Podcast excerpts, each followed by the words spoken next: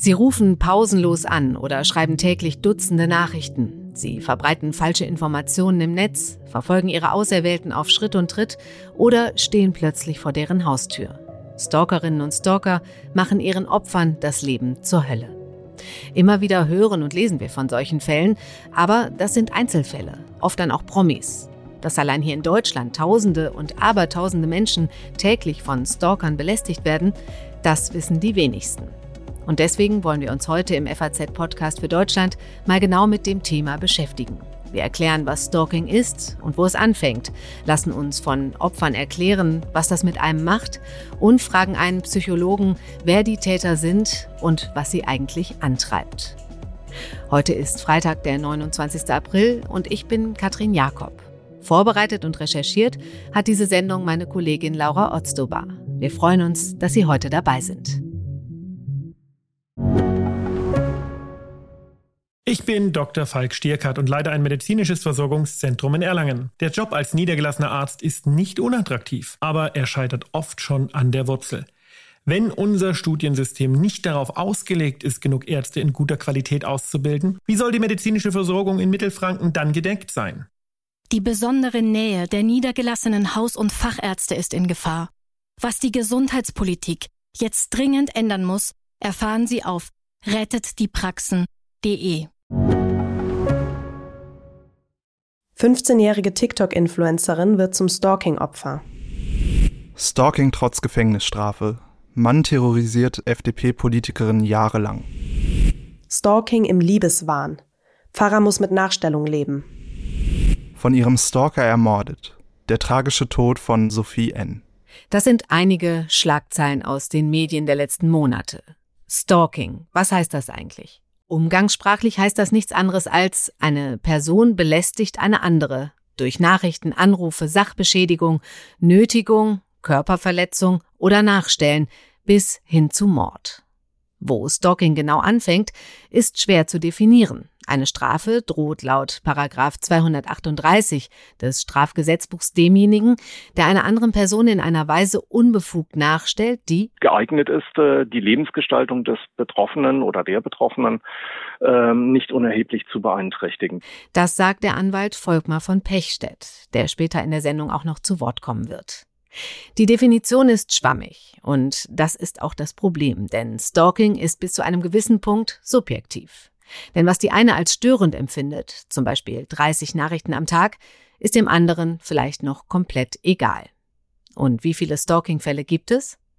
Laut Bundeskriminalamt werden in Deutschland relativ konstant etwa 20.000 Fälle pro Jahr zur Anzeige gebracht. Doch das dürfte nur ein kleiner Teil der Gesamtbetroffenen sein, erklärt Christian Ahlers von der Opferschutzorganisation Weißer Ring. Wir gehen aber tatsächlich davon aus, dass die Dunkelziffer extrem hoch ist. Also wir rechnen tatsächlich so mit 600.000 Fällen im Jahr und dass tatsächlich so ungefähr 10 Prozent der in Deutschland lebenden Menschen ähm, irgendwann in ihrem Leben von Stalking betroffen sein können. Jeder Zehnte. Das heißt, im Grunde kennt jeder eine Person, die irgendwann einmal betroffen ist. Oder man ist es sogar selbst. Was die Statistik nicht einrechnet, sind Verstöße gegen das Gewaltschutzgesetz. Betroffene haben nämlich die Möglichkeit, ein Annäherungs- und Kontaktverbot zu erwirken, um sich gegen ihre Stalker zu schützen. Aber diese Verbote werden immer häufiger missachtet. Am Beispiel Berlin erklärt das Hauptkommissarin Gabriele Andert.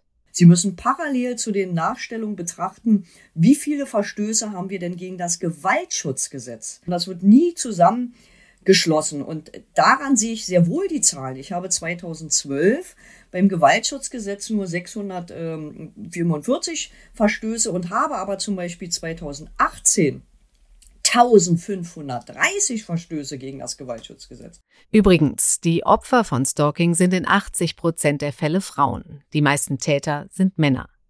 Und wie viele Täter werden letztlich, ausgehend von den 20.000 erfassten Anzeigen, verurteilt? 2018 waren es gerade einmal 1,66 Prozent.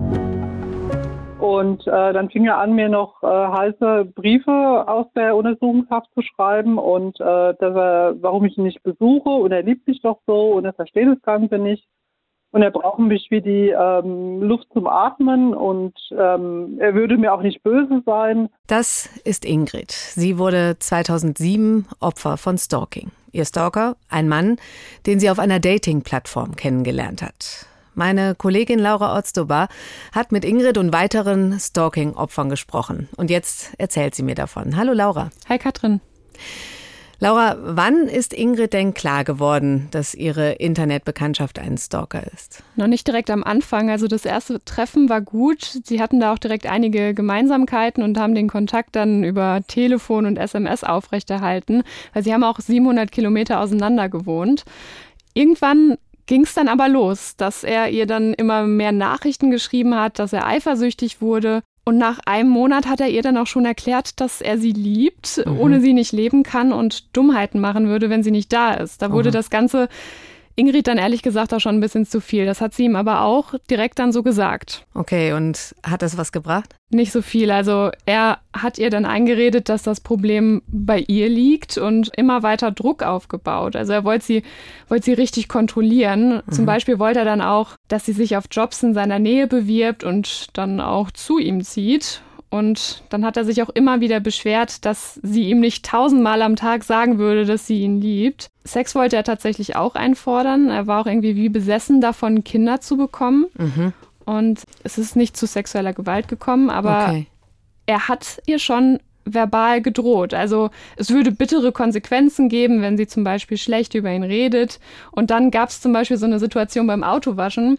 Ja. Da sollte sie dann ihr Handy anlassen, damit er dann auch ja hört, was passiert, wenn zum Beispiel irgendwie ein Nachbar vorbeikommt. Oh Gott, okay. Was man sich ja fragt, warum hat sie denn nicht einfach den Kontakt abgebrochen? Also das wollte sie tatsächlich, aber das war halt nicht so einfach. Also sie hatte einfach wirklich Angst davor, was passiert, wenn sie nicht mehr auf seine Nachrichten reagiert. Ah, okay.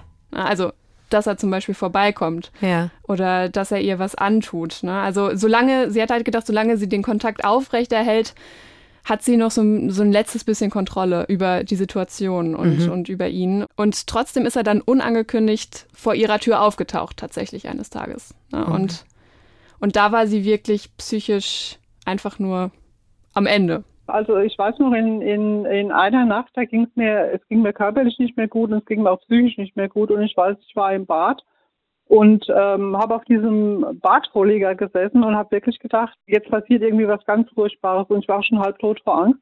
Und hatte ihn dann gebeten, auch die Polizei oder einen Rettungsdienst zu rufen. Und da hatte er sich so mit seiner Masse in den Türrahmen gestellt und gesagt, äh, du brauchst davon gar nichts mehr.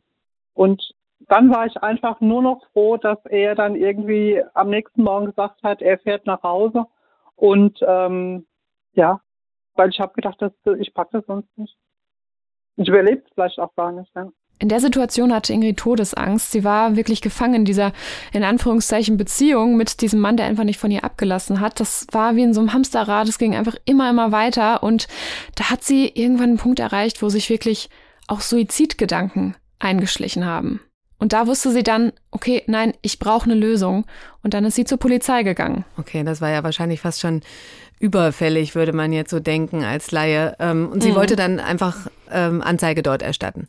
Genau, ja. Also sie hat dann einen Strafantrag gestellt und eine einstweilige Verfügung gegen ihn erwirkt. Und ähm, als er das dann erfahren hat, hat er ihr gedroht, du wirst dein blaues Wunder erleben. Auf eine mehr oder weniger kommt es nicht an und hat dann auch einen Hacker im Ausland engagiert, über den er dann ihre, an ihre neue Nummer gekommen ist. Und Ingrid war einfach nicht mehr sicher und musste dann mit Hilfe der Polizei zwei Wochen lang untertauchen. Und ihr Stalker hatte dann ja zwischenzeitlich gegen das Kontaktverbot verstoßen und ist so dann in Untersuchungshaft gekommen. Also erstmal natürlich Erleichterung, und ein paar Wochen später kam es dann letztlich zum Prozess. Okay, da ist man ja erstmal, denkt man, okay, jetzt gerettet, es ist alles mhm. gut gelaufen. Wie ist denn der Prozess dann verlaufen? Also tatsächlich nicht so erfolgreich. Das muss man auch ganz klar sagen. Erstmal hat Ingrid nämlich erfahren, dass ihr Stalker die gleiche Leier schon bei anderen Frauen abgezogen hat. Mhm. Und vor Gericht hat dann auch eine tatsächlich gegen ihn ausgesagt. Also wir haben nach dem, was bei Gericht so alles auf den Tisch kam, mit den ganzen Vorstrafen, mit den anderen Frauen, äh, mit den anderen Verfahren. Also wir waren uns eigentlich wirklich alle sicher, er verlässt nicht als freier Mann den Gerichtssaal. Ja. Aber er hat es. hat eine Bewährungsstrafe bekommen und auch die Auflage, Therapie zu machen in einer forensischen Einrichtung. Und als diese Bewährungsstrafe dann vorbei war, das weiß Ingrid heute, hat ihr Stalker zwar von ihr letztlich abgelassen. Also das hatte sie zumindest erreicht. Mhm. Aber dafür hat er dann wirklich einfach der nächsten Frau nachgestellt. Okay, da fragt man sich ehrlich, wie das, wie das sein kann. Und weil wir das ein bisschen genauer wissen wollen, äh, sprechen wir jetzt mit dem Rechtsanwalt Dr. Volkmar von Pechstedt. Er betreut Stalking-Opfer seit fast 25 Jahren vor Gericht und hat sich auf das Thema spezialisiert. Herr von Pechstedt, seit Ingrid vor Gericht war, sind über zehn Jahre vergangen. Seitdem hat sich an dem Gesetz zur Nachstellung, Paragraph 238 des Strafgesetzbuches, ja was geändert. Was meinen Sie? Hätte heute verhindert werden können, dass er weiteren Frauen nachstellt? Ich sehe nicht, warum das verhindert werden sollte. Wenn er, wenn er ein eingefleischter Stalker ist und wenn, wenn er äh, den Drang hat, äh, derartige Handlungen zu, zu unternehmen, ne, dann müsste man eben gucken, ob da auch äh, gut gutachterlicherseits eben, ähm, ob äh, bei diesem äh, Täter eine, eine psychische Störung vorliegt. Aber äh, also es, deutet ja viel darauf hin, wenn er das auch bei anderen und nicht nur bei einer anderen, sondern bei mehreren anderen Frauen macht.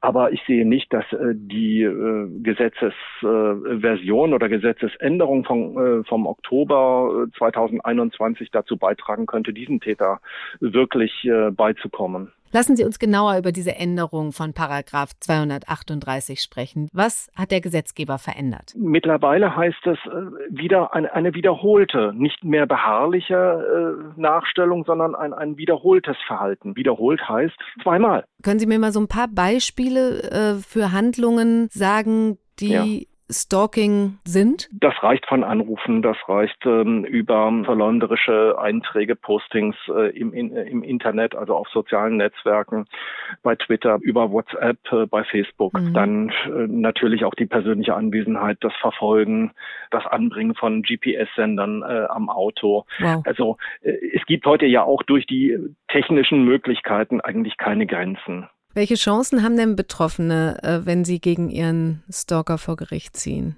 Also wenn alles äh, nachweisbar ist und hier ist, äh, ist das jeweilige Opfer gefordert, eben auch mitzuarbeiten und äh, zwar rege mitzuarbeiten, also auch Beweismittel beizubringen. Nicht alles wird die Polizei ermitteln und nicht alles kann sie ermitteln. Beweismittel wären zum Beispiel Fotos auf der Genau, Fotos und da haben wir auch ein großes Problem bei Fotos und bei Videoaufnahmen oder, oder Tonaufnahmen, dass eben vieles im Strafverfahren gar nicht verwendet werden darf mhm. oder vieles auch aus Datenschutzgründen nicht äh, schon gar nicht aufgezeichnet werden darf.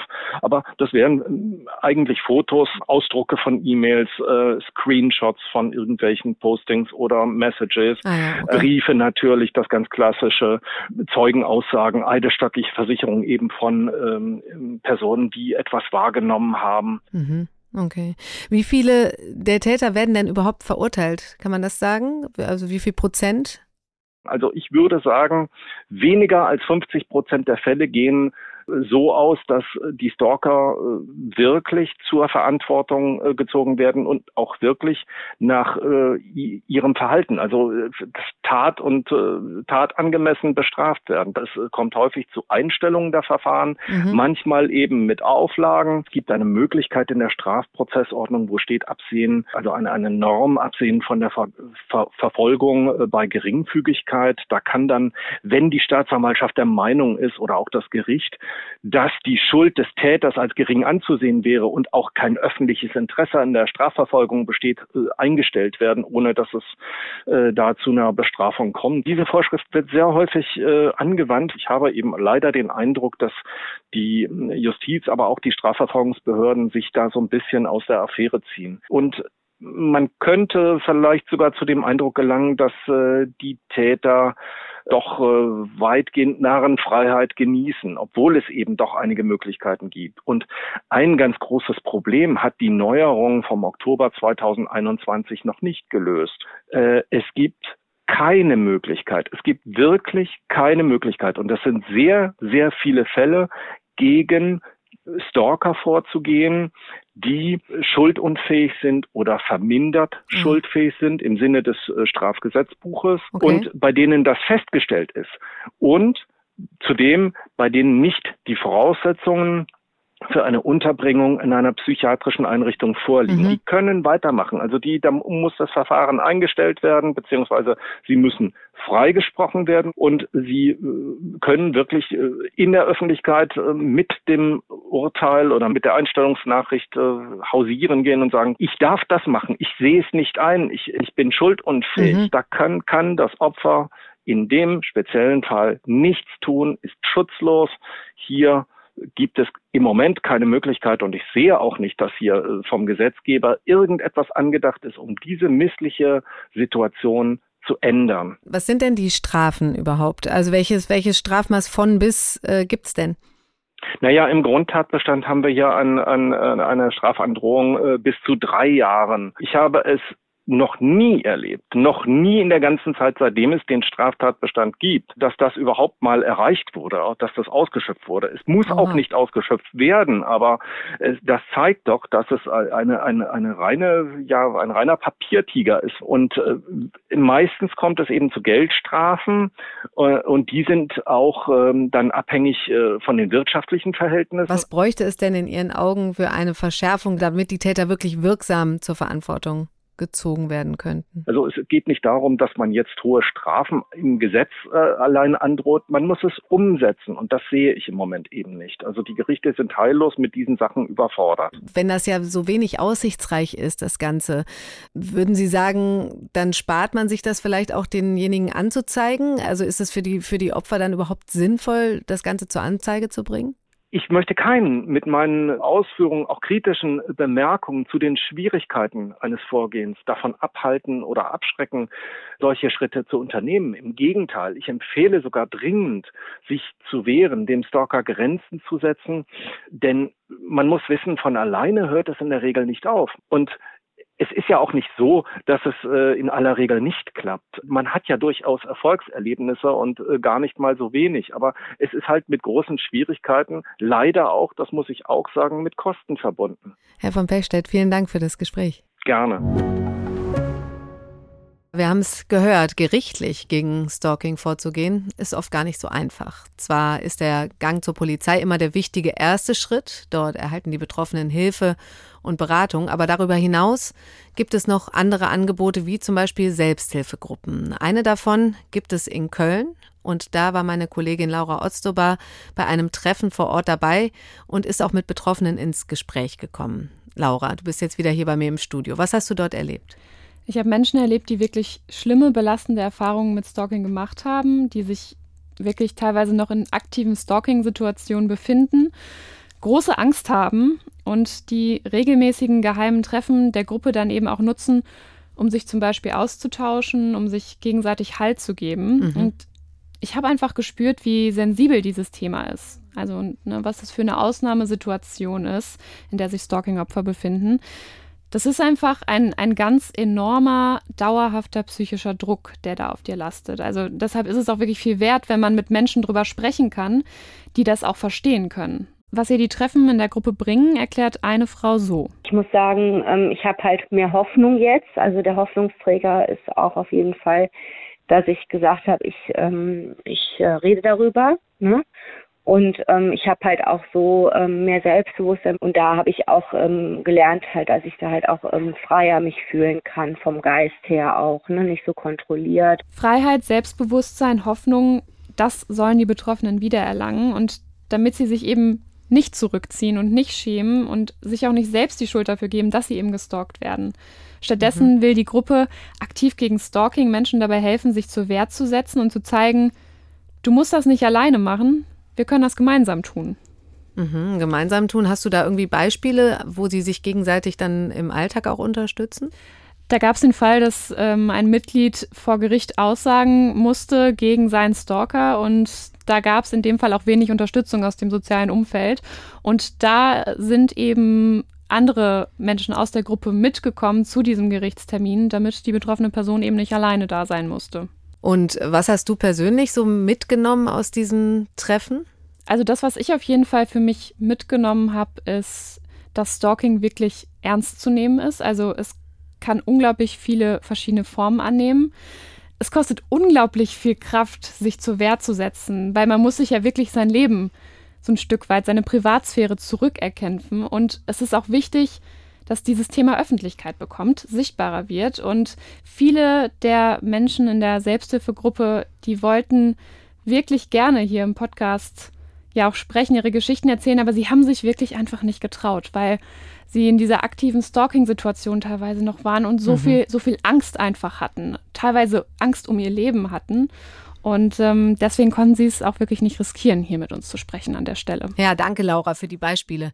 Da kriegt man ja einen ganz guten Eindruck davon, was das Ganze für ein Martyrium für die Menschen ist. Was ich mich aber auch immer frage, wenn ich solche Geschichten höre oder lese, was sind das eigentlich für Menschen, die andere stalken? Also wer sind die Täter und was treibt sie an? Und vor allem, was versprechen Sie sich davon? Versprechen Sie sich wirklich davon, dass Sie eine Beziehung eingehen mit demjenigen, dass Sie erhört werden? Das möchte ich meinen nächsten Gesprächspartner fragen.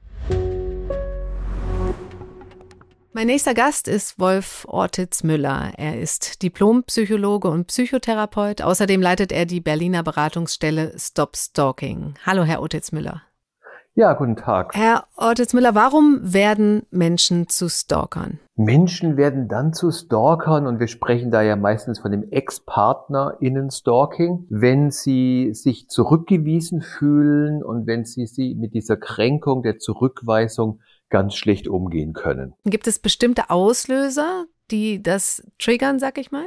Man kann dann im näheren Gespräch mit Menschen, die Stalking-Verhaltensweisen zeigen, sicherlich oft auf auch biografische Aspekte kommen, wo man vielleicht äh, schon merkt, da gab es frühere Trennungssituationen in der Familie oder bei den Eltern oder bei früheren Partnerschaften, die sozusagen eine, eine Vulnerabilität, eine innere Wunde, ein unverarbeitetes Erleben äh, wieder antriggern, aus dem heraus dann Menschen, ich sage jetzt mal so, und das soll nicht entschuldigend klingen, sich nicht anders zu helfen wissen, als zu stalken. Sie fühlen sich selbst als Opfer und kompensieren dieses Opfergefühl, ich werde verlassen, ich werde zurückgestoßen, ich werde missachtet. Diese ganzen Gefühle kompensieren sie, überkompensieren sie, indem sie sagen, ich mache auf mich aufmerksam und wenn sie dann merken, dass sie damit nicht weiterkommen, dann schlägt das eben häufig um in, in Ärger, Aggression bis hin zu Vernichtungsfantasien. Hm. Klingt ja schon so, als seien die psychisch vorbelastet. Aber äh, sind denn alle Stalker psychisch krank? Ich würde sagen, das ist in keinem Falle, den allerwenigsten Fällen eine Entschuldigung, psychisch krank zu sein. Natürlich haben äh, Menschen, die stalken, wie viele andere Menschen aber auch, vielleicht auch ein Thema mit dem eigenen Selbstwertgefühl oder sind vielleicht auch depressiv oder vereinsamt oder verzweifelt oder geraten in Verzweiflung rein. Das sind alles Begleiterscheinungen oder wie wir Fachleute sagen, Komorbiditäten. Manchmal ist es auch ein Suchtverhalten, was Stalker nicht so selten zeigen, die dann einhergehen mit dem Stalking-Verhalten. Nichtsdestotrotz bleiben sie voll verantwortlich. Es gibt eine Ausnahme, wenn jemand wirklich ähm, nicht das, was wir landläufig Liebeswahn nennen, sondern wenn jemand wirklich eine schwere psychotische Störung hat, eine Psychose, dass er gar nicht erkennen kann, dass ein anderer Mensch ihn nicht liebt. Also wenn jemand einen wirklichen manifesten Wahn hat, zu denken, diese andere Person, der ist für sie vorbestimmt und er verfügt über das innere Wissen und die andere weiß es nur noch nicht, dann merken sie schon, das grenzt an Beschreibungen wo wir sagen, das ist ja komplett wahnhaft. Und dann würde vielleicht ein Gerichtsgutachter feststellen, dass die Schuldfähigkeit eingeschränkt oder aufgehoben ist. Aber das ist, ich sag mal so, weniger als äh, drei äh, Prozent aller Stalker, mit denen wir so im landläufig zu tun haben. Sie haben jetzt aber auch am Anfang gesagt, dass äh, Stalking schon oft mit einer Liebesbeziehung, dass es um eine Liebesbeziehung geht, aber ja nicht nur. Ne? Es gibt ja auch, auch andere Fälle von Stalking, andere Täter. Wir können grob unterscheiden. Wir sprechen eben dann ähm, von dem zurückgewiesenen Stalker. Das sind alle diejenigen StalkerInnen, wo es eine Intimbeziehung gab, auch wenn es vielleicht nur ein One-Night-Stand war. Wir sprechen in der zweiten Gruppe von den beziehungssuchenden StalkerInnen. Das sind welche, die sich vielleicht in einen Kollegen, in einen Nachbarn verlieben und dann versuchen, um den zu werben oder auch da dann vielleicht sehr eifersüchtig werden und ärgerlich. Hätten als dritte Gruppe die inkompetenten StalkerInnen. Das sind oftmals Menschen, die vielleicht mit Mitte 30 noch niemals in ihrem Leben eine zufriedenstellende Liebesbeziehung hatten, wo sie es geschafft haben, irgendwie diese komplexen Themen Nähe und Distanz gut hinzukriegen, die vielleicht auch ganz unbeholfen sind darin, wie bahne ich denn einen Kontakt an oder wie verstehe ich denn vielleicht schon das Lächeln einer Nachbarin, die mir bei der Mülltonne äh, den Deckel aufhält, als ein Signal, als könnte die jetzt von mir etwas wollen. Und es gibt dann noch als letzte Gruppe zu nennen die beutesuchenden StalkerInnen. Das sind wirklich fast ausschließlich Männer in diesem Fall, die quasi das Stalking in diesem klassischen Sinn aus der Jagdsprache stammend Hirschen und das, wo das Stalking zur Vorbereitung einer sexuellen Straftat, einer sexualisierten Gewalthandlung dient, um eben jemanden auszuspähen und dann zu überlegen, wann kann ich mich der anderen Person bemächtigen. Das ist aber auch eine Gruppe eher im niedrigen einstelligen Prozentbereich. Und ich habe jetzt auch gelernt, es gibt ja auch Stalking quasi, wenn Nachbarn sich gegenseitig belästigen. Also wenn man jetzt durch Lärm und solche Sachen, das ist ja auch schon Stalking, aber da sprechen wir jetzt von ganz anderen Kategorien. Ne? Damit bringen Sie mich drauf, dass ich noch eine Gruppe vergessen habe, dass sind nämlich die rachsüchtigen Stalker, wo es eben keine Liebesbeziehung gab, sondern vielleicht eine Ärztinnen-Patientinnen-Beziehung oder Professorin-Studierende-Beziehung, wo sich die an, eine Person von der anderen ungerecht behandelt fühlt. Und das wäre auch vielleicht der Fall bei einem Nachbarschaftskonflikt wo es also vielleicht zu einem Streit über Lärmbelästigung oder die Hecke oder was auch immer manchmal zugrunde liegen können und das dann dazu führen kann, dass die eine Person denkt, dem werde ich zeigen, die Person soll sich ihres Lebens nicht mehr freuen und dann tatsächlich stalken, ausspähen. Das wäre sozusagen die fünfte Gruppe, diese rachsüchtigen Stalker. Okay, wenn wir jetzt mal von dieser fünften Gruppe absehen, wo ja klar ist, da möchte jemand Rache. Was kann man denn sagen, was versprechen sich die Täter vom Stalking? Was wollen sie erreichen? Manche glauben tatsächlich immer noch, sie hätten die Chance, die Ex-Partnerin oder den Ex-Partner zurückzugewinnen oder ihn überhaupt zu gewinnen bei den beziehungssuchenden Stalkern. Diese Motivation ist oft am Anfang vorherrschend und die kippt dann in vielen Fällen auch um und manchmal ist dieses Kippen auch sehr schnell hin und her gehend. Sie kippt dann um in ein Gefühl, ich muss mich dann doch auch wieder rächen, ich erlebe so eine Ohnmacht und ich will, dass die andere Person auch sich ohnmächtig fühlt. Die soll nicht glauben, dass sie jetzt einfach so davonkommt. Die Umkehr der eigenen erlittenen Ohnmacht in einem Machtgefühl, ich stalke, ich werde aktiv, ich zeige mich, ich drohe, ich kriege Dinge heraus und bin so in der Lage, die andere Person sich hilflos fühlen zu lassen. Hm.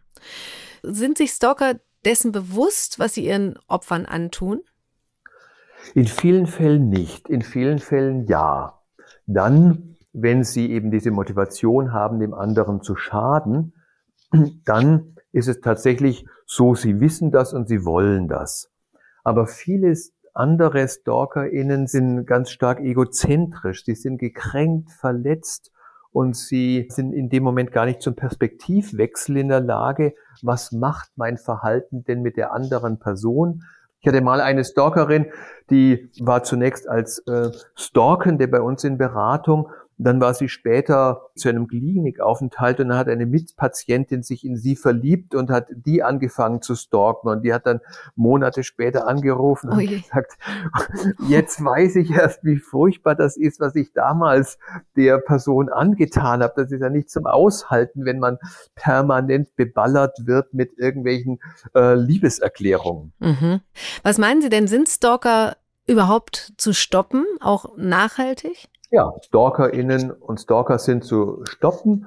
Viele suchen ja unsere Beratungsstelle aus freien Stücken auf. Sie merken auch, ey, irgendwie ganz richtig ticke ich da nicht. Oder eine Freundin hat mir gesagt, das ist ja schon Stalking, was du da machst. Und dann kommen die und sagen, also mir wird das und das vorgeworfen, ich weiß gar nicht, ist da was dran?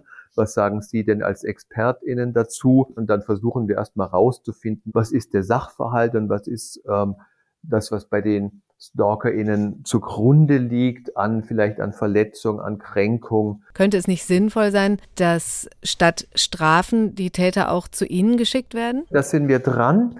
Es gibt einerseits schon die Möglichkeiten der Staatsanwältinnen, Menschen mit einer gerichtlichen Auflage zu uns zu schicken. Und wir sind auch in einem intensiven Kontakt mit der Berliner Polizei und den zugehörigen Senatsverwaltungen, dass wir eine ein proaktives Zugehen auf die Stalker ermöglichen. Das würde heißen, dass die Polizei den Menschen, die beschuldigt werden, schon bei der Strafanzeige sagen, wir wissen noch nicht, wie das juristisch weitergeht, aber es gibt da eine Beratungsstelle, ähm, die würde sich bei Ihnen melden wollen, um mit Ihnen zu besprechen, was Sie vielleicht tun können, damit Sie nicht in Gefahr laufen, mit dem Gesetz in Konflikt zu kommen.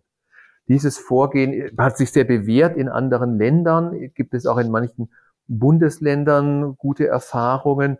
Und da äh, müssen aber viele juristische, datenschutzrechtliche Hürden überwunden werden. Und da geht es tatsächlich nur sehr zögerlich voran. Also, es gibt ganz gute Chancen, dass Täter auch wieder mit dem Stalking aufhören. Aber das passiert eben nicht von heute auf morgen und oft auch nicht von alleine. Was können Betroffene also tun? Sich an die Polizei zu wenden ist der erste wichtige Schritt. Besonders wichtig ist es aber, Beweismittel zu dokumentieren. Wir haben ja gehört, dass es mitunter passieren kann, dass vieles aus datenschutzrechtlichen Gründen gerichtlich gar nicht verwendet werden darf. Polizei und Weißer Ring empfehlen hier die App No Stalk, mit der sich viele Beweise so sichern lassen, dass sie den Stalker auch wirklich belasten können. Außerdem appelliert die Opferschutzorganisation, informieren Sie Ihr Umfeld, Ihre Familie, Freunde, Kollegen. Öffentlichkeit kann schützen. Und damit verabschiede ich mich für heute. Danke, Laura Otzdober, für das spannende Thema und wünsche Ihnen, meinen Zuhörern, ein schönes Wochenende. Am Montag begrüßt sie dann mein Kollege Simon Strauß und er wird sie dann über die neuesten Entwicklungen im Ukraine-Krieg informieren. Machen Sie es gut.